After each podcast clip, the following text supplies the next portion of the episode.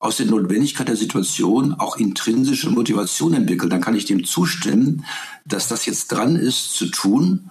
Und dann kann ich das auch für mich selber als stimmig empfinden. Und das würde beide Seiten gut verbinden. Aber das ist natürlich nicht unbedingt für einen absoluten Selbstoptimierer oder eher auch einen sehr jungen Menschen manchmal das Richtige. Das braucht ein bisschen Reife im Leben. Herzlich willkommen zum Podcast Gut durch die Zeit, der Podcast rund um Mediation, Konfliktcoaching und Organisationsberatung, ein Podcast von Inkofema. Ich bin Sascha Weigel und begrüße Sie zu einer neuen Folge. Heute geht es um Motivation, ein Dauerbrenner in der Führungskräfteentwicklung und Organisationsberatung. Wie können Organisationen sicherstellen, dass Mitarbeiter oder dass Menschen zunächst mal Mitglieder und Mitarbeiter von Organisationen sind und ihre Lebens- und Arbeitszeit in den Dienst der Organisation stellen. Zuvor gesetzt hat Reinhard Sprenger im Hinblick auf Motivation gemeint, Führungskräfte können andere und schon gar nicht ihre Mitarbeiter motivieren. Allenfalls demotivieren. Dass dieser innere Widerspruch offensichtlich ist, können wir hier dahingestellt sein lassen. Ich unterhalte mich heute wieder mit Rolf Balling aus Stuttgart zu diesem Thema. Organisationsberater und Organisationsentwickler, der ein einfaches, wirkungsvolles Modell zum Thema Motivation entwickelt hat, bei dem er unterscheidet zwischen Motivation im Druck und Motivation im Sog. Und was das genau heißt, das möchte ich mit ihm direkt persönlich besprechen. Hallo Rolf. Ja, hallo Sascha, da bin ich doch und ich bin sehr motiviert, über Motivation zu reden heute. Ja, und da stellt sich natürlich äh, die Frage, ist diese Motivation im Sog oder ist sie im Druck? Und was heißt das, dieser Unterschied für dich? Naja, dass die, die Metapher mit diesen physikalischen Komponenten passt eigentlich gar nicht, aber irgendwie drückt sie das sehr schön aus. Wenn ich im, im Sog bin, fühle ich mich zu etwas hingezogen. Ne? Und wenn wir uns zu etwas hingezogen äh, fühlen, äh, hat das eine gute magnetische Wirkung auf uns. Ne? Es schafft Energie. Ne? Ja, man kann sagen, okay, wenn ich den Druck im Nacken spüre, etwas zu machen, dann habe ich auch eine gewisse Energie, aber die, das ist irgendwie unerfreulich. Insofern ist meine Einteilung von Druck und Sog oder klassisch ist ja nicht weit weg von der, der psychologischen Unterscheidung zwischen eben extrinsischer, intrinsischer Motivation, eine gute Leitfrage, ein bisschen Ordnung da reinzukriegen. Und eins noch kurz zu dem Zitat von Herrn Sprenger. Ne? Der hat natürlich recht. Ne? Und das ist ja auch provokativ zu allen Führungskräften gesagt, die jetzt wirklich diesen Motivationsschraubenzieher haben wollen, wo die bei den Menschen ansetzen und die justieren und da sind die richtig äh, äh, motiviert. So klappt's nicht. Ne? Und eigentlich wissen wir das von uns selber. Ne? Wir können uns auch nicht willentlich motivieren, jetzt etwas zu tun, was uns einfach gegen den Strich geht. Ne? Das, wir können uns selber schon irgendwie so ein bisschen freundlich schubsen und mal überlegen, wie kann ich denn meine Motivation stärken. Aber da bin ich schlicht gesagt nicht Herr im eigenen Hause. Ne? Motivation entzieht sich meiner persönlichen Kontrolle in meinem eigenen ich, wenn ich so will. Ne? Und das müssen wir immer im Hinterkopf haben, wenn wir über Motivation reden. Aber ich, ich will auf einen anderen Punkt hinaus. Äh, nämlich zunächst einmal das Konzept und das Modell, das du da entwickelt hast und bei dem du ja auch in der Grafik, wir werden das in der Shownote auch nochmal zeigen, ähm, in beiden Fällen aber an einem bestimmten Punkt einen starken Abfall kontastierst und sagst, da nimmt es ab, egal ob das intrinsisch, extrinsisch, Motivation im Druck, Motivation im Sog ist. Es gibt einen Punkt, da geht es dann steil bergab. Und das war, fand ich interessant, dass es eben auch nicht mit der sonst gängigen ähm, äh, Geschichte oder dem Narrativ einhergeht, extrinsische Motivation ist nicht so gut, aber besser als gar nichts. Aber intrinsisch, da geht es immer bergauf. Das ist immer gut. Und das hast du gerade nicht gemacht. Das fand ich interessant. Was, was hat es damit auf sich? Ja, das ist an sich jetzt auch wieder ein bisschen physikalisch gedacht, aber das denke ich, das entspricht unserer Lebenserfahrung. Äh, gerade wenn so jetzt Trainer beim Fußball oder auch eben Führungskräfte in Firmen äh, von ihren Leuten fordern, ihr müsst brennen auf das Ziel hin, ihr müsst euch ganz engagieren, ihr müsst euch darin verlieben, ihr müsst nur noch die, das Ziel wollen oder sowas, dann macht ihr höchste Leistung. Äh, das ist ein, ein ziemlich gefährlicher Ansatz. Denn es ist schon richtig, wenn ich so die Motivation in, der, in einer Leistungs Kurve sehe, äh, steigt mit steigender Motivation vermutlich auch die Leistung, die ich bringe, auf dieses Ziel hin. Aber das hat auch einen Preis, wenn es weiter steigt. Ne? Denn mit dieser starken Zielorientierung äh, enge ich mich auch ein, verliere vielleicht den Blick für den Kontext, werde vielleicht ein bisschen stur, kriege Scheuklappen und werde auch ein bisschen äh, zerbrechlich. Denn kleinste Störungen können mich dann schon aus der, aus der Reihe bringen. Und tatsächlich, wenn ich eher übermotiviert bin, ne, und das, das stimmt, man kann wirklich übermotiviert sein, ähm, mache ich mich selber so sehr von der Erreichung des Zieles abhängig, dass ich manchmal den Wald vor Bäumen nicht mehr sehe, aber mich dann auch in einem, vielleicht in einem Projekt, was nicht gut läuft, äh, ist innerlich nicht mehr hinkriege, mich auch von dem Projekt zu verabschieden und zu sagen, das wird nichts und das hören wir jetzt auf. Und dieser Faktor von Übermotivation, der dann auch tatsächlich eher zu einer Leistungsreduzierung führt, den habe hat man als Führungskraft meistens nicht im Blick, übrigens auch bei Fußballtrainern oder so. Ne? Ja. Also wenn, die, wenn der Verlauf der Leistungsorientierung die Freude am Fußballspielen dann eher leidet, das wäre die intrinsische Motivation, kriege ich eine schlechtere Leistung und keine bessere. Ja, also ich habe ja auch lange Jahre Handball und Fußball gespielt und da waren die Übermotivierten, waren immer in der Gefahr, dass sie sofort vom Platz gestellt werden ähm, weil sie einfach aufs, aufs Feld gekommen sind. Äh, gerade bei Einwechselspielern ist es besonders tragisch, ne, dass sie losgelassen wurden und einfach nicht mehr vorsichtig waren, also sorgsam auch mit dem Gegner. Und, und der klassische, das klassische Bild von Übermotivierten ist halt, der, der rennt halt alle um. Ja. Ähm, und daher die, die Frage, weil du das auch so ähm, miteinander kombiniert hast und, und das ja auch häufig gemacht wird, dass Motivation und Leistungsfähigkeit in so einem linearen, äh, ja, kausalen Verhältnis stünden, das, da würde ich noch ein bisschen, ähm, da, da gehe ich noch nicht über die Brücke drüber, dass die Leistungsfähigkeit direkt abhängig ist von der Motivation. Ich kann mir gut vorstellen und kenne das ja auch von mir, man braucht eine Motivation, um loszulegen, aber dann, um, um hochwertige Arbeit zu machen, habe ich den Eindruck, entkoppelt sich das von der Motivation. Und dann kommt es eher auf Kompetenzen an. Was ist so deine Erfahrung aus Organisation bei diesen beiden Komponenten? Ja, ja das stimmt auffallen. Ne? Also Übermotivation gibt es ja nicht nur im Sport, das gibt es auch bei Vorständen, das, das gibt es auch in, in Teams. Mhm. Und gerade wenn wir jetzt ähm, heutzutage viel von agilen Methoden und so reden, die ja nun auch tatsächlich äh, motivationsförderlich sind, weil ich dann mir das Ziel wirklich zu eigen machen kann und sagen, ja, das ist meins, das habe ich verabredet, da habe ich einen Vertrag und da helfe ich den anderen und wir sind ein Team. Also wo es viele Aspekte gibt, die wirklich äh, in einer guten Weise auch motivationsfördernd sind. Ähm, und wo das dann auch heißt, und die Teams lässt man dann besser in Ruhe, Ruhe die schaffen das schon. Äh, wo bleibt dann der Zweifel? Wo bleibt das Hinterfragen? Wo bleibt, bleibt die gegenseitige Kontrolle? Dass man nicht auf einem, einem euphorischen Motivationsteppich durch die Gegend fliegt und den Bodenkontakt verliert. Ne? Und das ist dann Aufgabe der Führungskraft, aber auch Aufgabe eines guten Teams, dass man bei aller Motivation den hin und wieder den Status hinterfragt, die Lösungsorientierung hinterfragt, also den Bodenkontakt nicht verliert.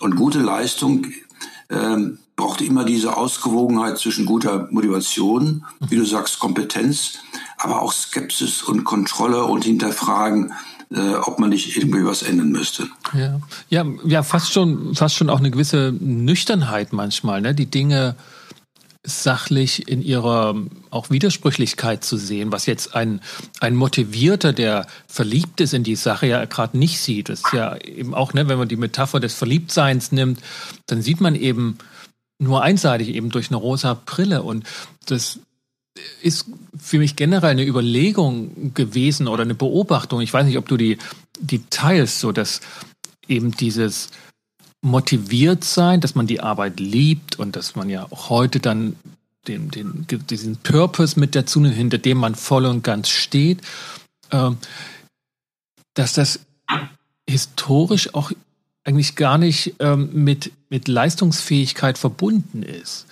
Also wir haben ja auch im bürgerlichen Zeitalter so die Liebhaberei gehabt, dass jemand halt aus Liebhaberei ähm, sich mit, mit Fach- und Sachfragen beschäftigt, aber eben nicht professionell. da war das ja gerade so ein Gegensatz. Es gibt die, die Beruflichen, die Profis und es gibt Liebhaber, die das halt so nebenbei machen. Die haben sich da halt ein Hobby draus gemacht, weil sie sich da drinnen vertiefen können. Aber es stand lange Zeit, auch gerade so im, im 19., im, im hochbürgerlichen Zeitalter, ja eher unter der ähm, Bewertung, das ist nicht so viel wert. Das findet der halt toll, das macht der auch ganz gut für sich, aber das ist jetzt nicht eine wertvolle Arbeit, die man als Produkt haben könnte. Und das zieht sich so ein bisschen durch. Und heute haben wir auch diese starke Betonung der Motivation und des Purpose und dass jemand sich voll und ganz verschreibt. Aber ich bezweifle, ob damit einher linear, kausal eine qualitativ hochwertige Arbeit kommt. Ja, jetzt wird es tatsächlich etwas komplex. Ne? Vielleicht kommen wir jetzt auch schon zu dem, dem anderen, ne? zu dem ne, Motivation durch Druck. Ne? Und niemand denke ich, also ich, äh, ich war weder im Mittelalter noch war ich jemals Bauer. Ne? Aber vielleicht der Bauer, der sein Feld bestellen muss und jetzt ist halt das Wetter für die Saat und jetzt ist halt das Wetter für was anderes und jetzt muss das Dach reparieren oder so. Der handelt ja ja, das, das kennen wir inzwischen dann auch, so ist nicht. Also sehr, sehr aus dem Druck der Notwendigkeit, etwas zu tun. Und äh, da fragt auch keiner nach, nach großer Motivation, ob er jetzt ja. gerne seht oder so. Aber er hatte immer so die Ehre, ich folge dem, was jetzt die Regel ist, wie man ein guter Bauer ist und krieg eine Motivation, dass ich jetzt rechtschaffen bin und vielleicht dann auch religiös oder sowas an das, an das Ziel komme und äh, kann stolz darauf sein, dass ich ein guter Bauer bin. Das ist schon auch, ja, ist das jetzt eine eigene Motivation, ist es um die Ecke rum, ist so ein Mittelding. Ne? Die reine Liebhaberei, die kann wirklich voll daraus leben, äh, dass, dass ich das eben gerne mache und das eher spielerisch mache. Ne? Und, die, und die Trennung von dem jetzt eher seinen Job machen, weil man das halt machen muss, weil das Wetter so ist, und dem, dem Spielerischen, ja, das ist, äh, das kennen wir ja alle. Ne? Wunderbar ist, wenn das äh, in die Nähe voneinander kommt und sich beides zusammen unterstützt dann auch. Ne? Und äh, wenn wir bei der intrinsischen, bei der Sogmotivation davon geredet haben, dass dann irgendwann auch ein Leistungsabriss erfolgt. Das kennen wir ja auch bei der Motivation eher vom Müssen, aus der Notwendigkeit. Und ich kenne aus meiner eigenen Erfahrung Controller, die in einer Krise, in einer Firma in manchmal so einen großen Druck hatten, dass die einfach dann nur noch ihre Bleistifte auf dem Schreibtisch sortierten oder so und wirklich diesem Druck auch nicht mehr standhalten konnten. Und deren Leistung ging dann auch bei 16, 17 Stunden Arbeiten am Tag natürlich rapide runter, weil sie keine Distanz mehr hatten, keine wirkliche überlegene Energie. Das ist dann sehr schnell zu beobachten, dass man mit kurzzeitig mit hohem Druck schon auch eine eine Leistung bekommt. Aber zumindest mittelfristig äh, wird das, das Erhöhen von Druck vermutlich sehr schnell in einen Graubereich und dann auch wirklich in ein eher abschüssiges Tal hineinführen. Mhm.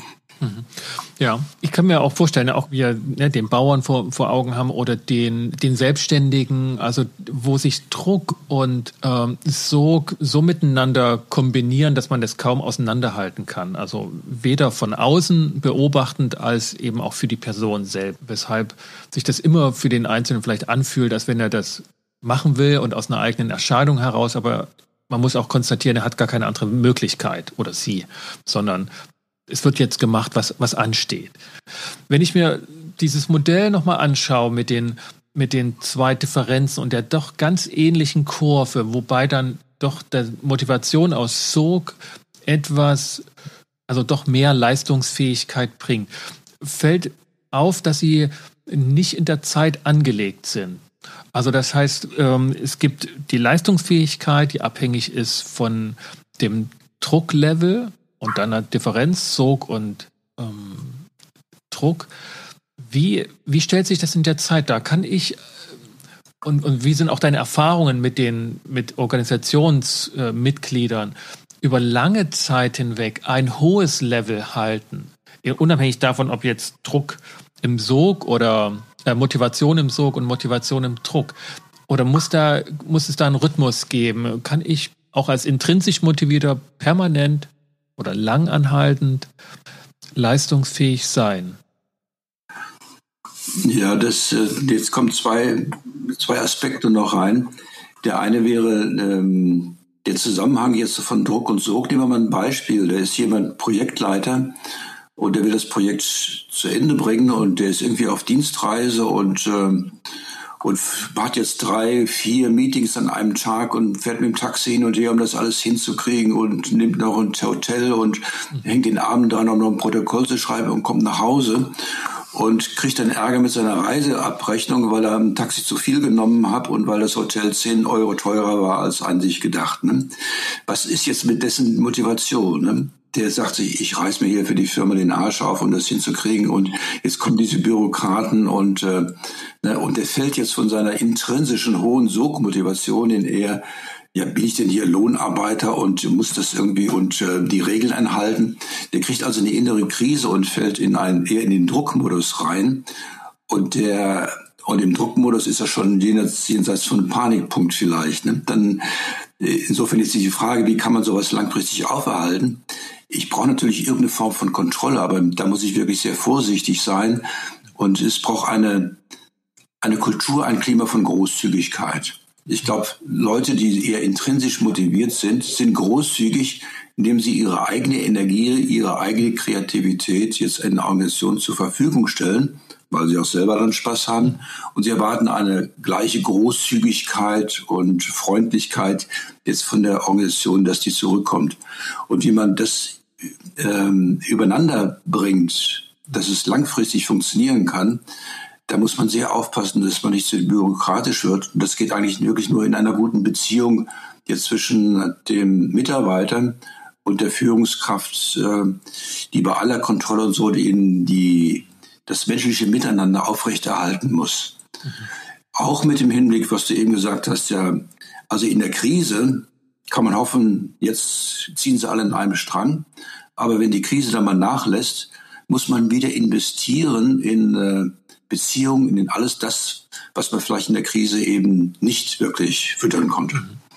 Was, was, was heißt das vor allen Dingen für Führungskräfte, ne? dass sie also beziehungsorientiert ähm, agieren?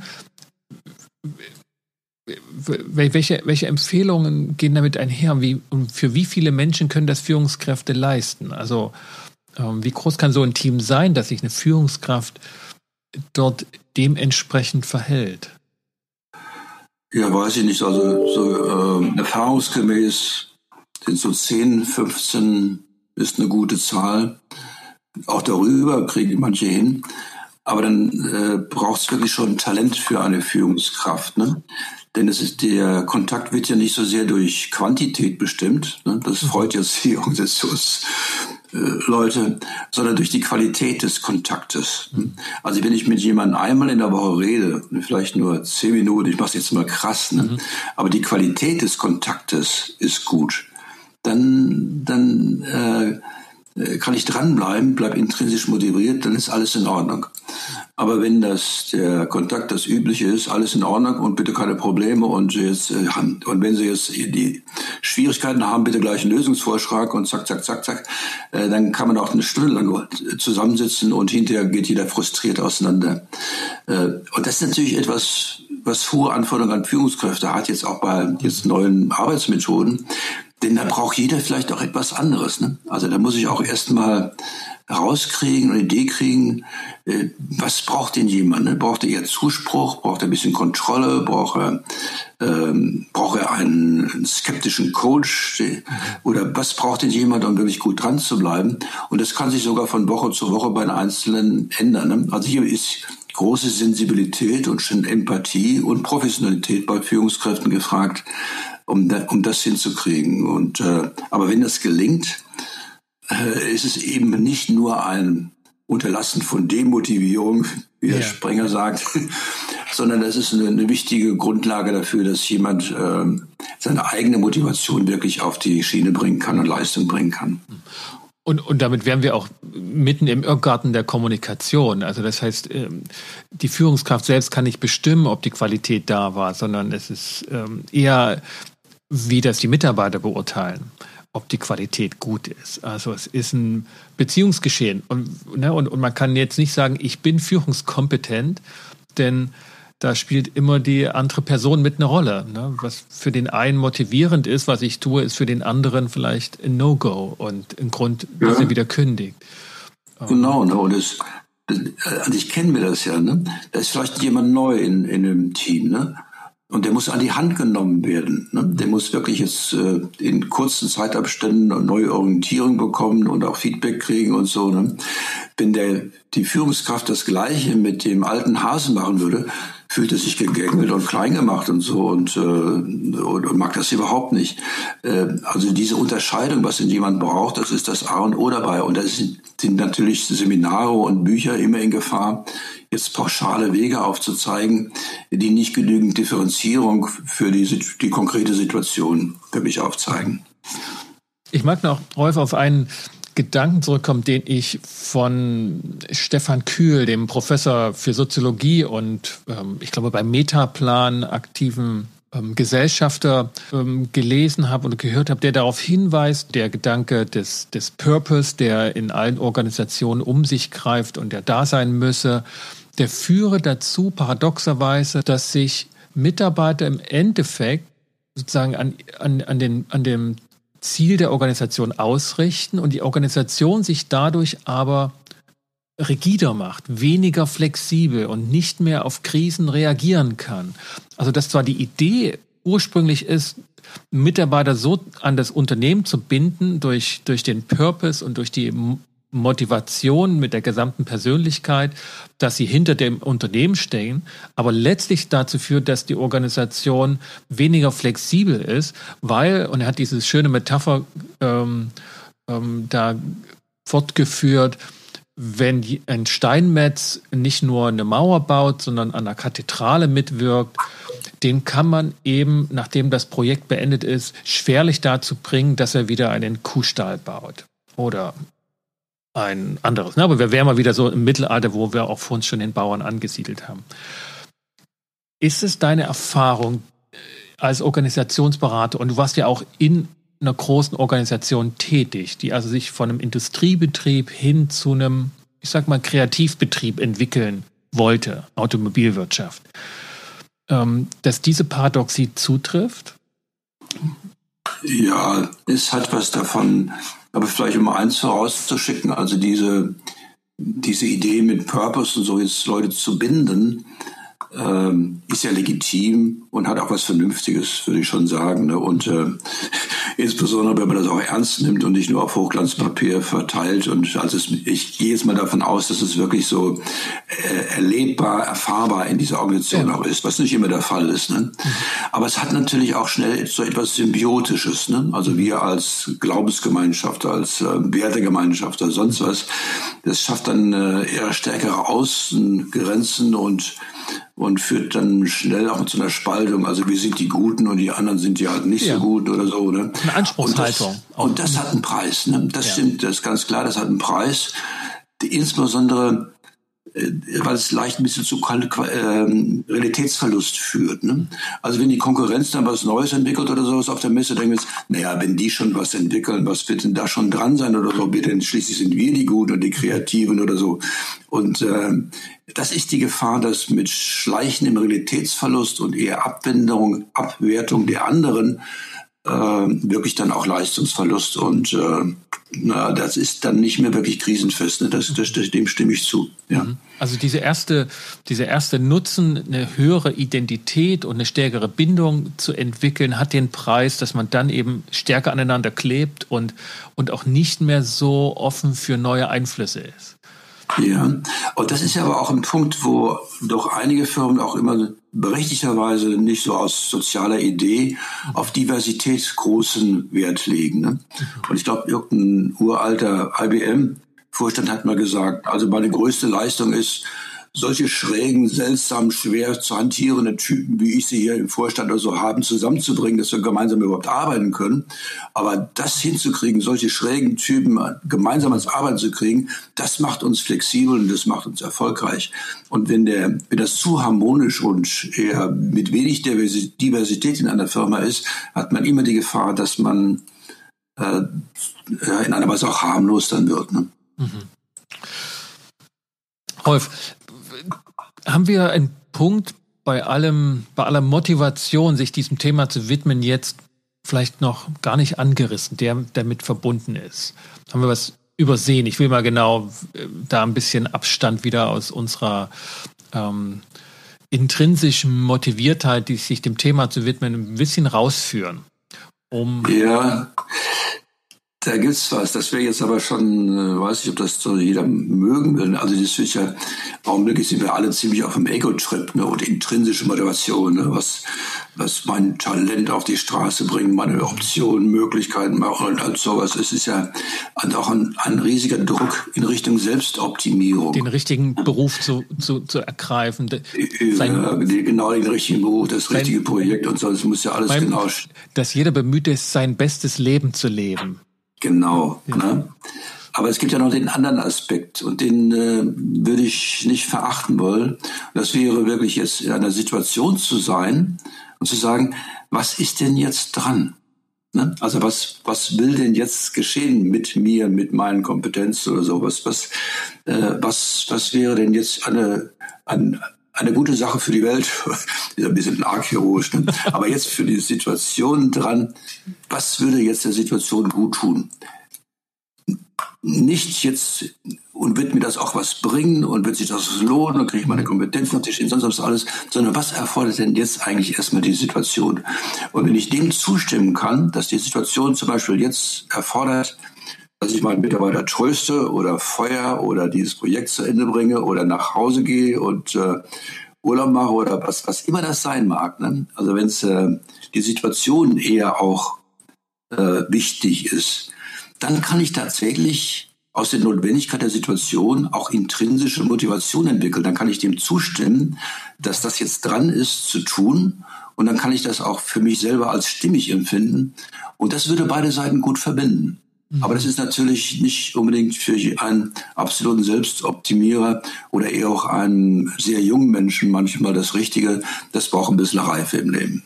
Mhm. Das, das klingt so ein bisschen nach, dass wir schon so die Perspektive in der Hand haben, ob das intrinsisch ist oder extrinsisch, dass, dass das nicht fixe ähm, Entitäten sind, fixe Phänomene, sondern ich kann aus einer zunächst mal extrinsischen Motivation mit einem Perspektivwechsel auch meinen intrinsischen Motivator anschalten. So habe ich das jetzt verstanden. Ja, aber da muss ich auf eine höhere Ebene gehen. Ne? Da kann ich mir selber dann sagen, äh, okay, ich müsste jetzt eigentlich mich eine Stunde lang um diesen äh, Vertriebsmann kümmern, der gerade einen Auftrag verloren hat und dem alles stimmt. Mhm. Äh, aber das stimmt, ich will nicht und der, der ist mir auch sowieso unsympathisch. Ne? Aber wenn ich mir jetzt selber sage aus der höheren Ebene, und das ist jetzt dran, ne? und äh, das ist meine Professionalität und ich mache das, weil es dran ist, dann ist das eine Brücke zu einer quasi intrinsische Motivation, dass ich das dann auch gut machen kann und vielleicht sogar auch stimmig und gerne. Mhm. Das, das erinnert mich an einen Leitspruch und ich weiß auch nicht, von wem der war. Aber der sagte, ich habe immer darauf geachtet, ähm, und mir schwebt gerade vor, dass es äh, Leo Tolstoi war, aber es kann auch jemand anderes gewesen sein, sagt, ich habe immer darauf geachtet, dass das, was ich tun muss, gerne mache. Ne? Und das hört sich so simpel an. Ne? Ja. Aber dazwischen ist ein wichtiger Schritt. Ne? Ich muss jetzt erstmal die Situation akzeptieren, so wie sie ist. Und dass die Notwendigkeit in der, in der Situation da ist, dass ich das tue. Und dann muss ich dem zustimmen. Ne? Mhm. So. Ja, so ist es. Rolf, was ich mit Sicherheit sagen kann, dass ich äh, es genossen habe, wieder mit dir zu sprechen, dass ich es gerne gemacht habe. Ähm, und dass ich froh bin, dass ich mir eine Arbeit gesucht habe, wo genau das dran ist. Ja. Vielen Dank für das erneute Gespräch, dieses Mal über Motivation. Und ja, bleib gesund und uns noch ein wenig erhalten mit neuen Einsichten, neuen Konzepten hier. Ähm, ich bin sicher, wir werden noch das eine oder andere finden. Ja, also neue Konzepte weiß ich nicht so genau, ne? aber es gibt immer wieder neue Gesichtspunkte da drauf zu sehen, die zur jetzigen Situation doch wieder hilfreich sein können. Das wollen wir machen. Mhm. Vielen Dank. Ciao. Ciao, Sascha. Ciao. Wenn Sie, liebe Zuhörerinnen und Zuhörer, Fragen zu dieser Episode haben, dann schreiben Sie mir doch eine E-Mail an s.weigel.inkofema.de und hinterlassen ein Feedback bzw. eine Bewertung auf Google Podcasts oder iTunes bzw. Apple Podcasts, wo das geht. Da können Sie diesen Podcast insgesamt bewerten, nicht aber die einzelne Episode. Für den Moment bedanke ich mich, dass Sie wieder mit dabei waren und verabschiede mich mit den besten Wünschen hier vom Podcast Gut durch die Zeit und wünsche viel Erfolg, beste Gesundheit und ein gutes durch die Zeit kommen. Bis zum nächsten Mal.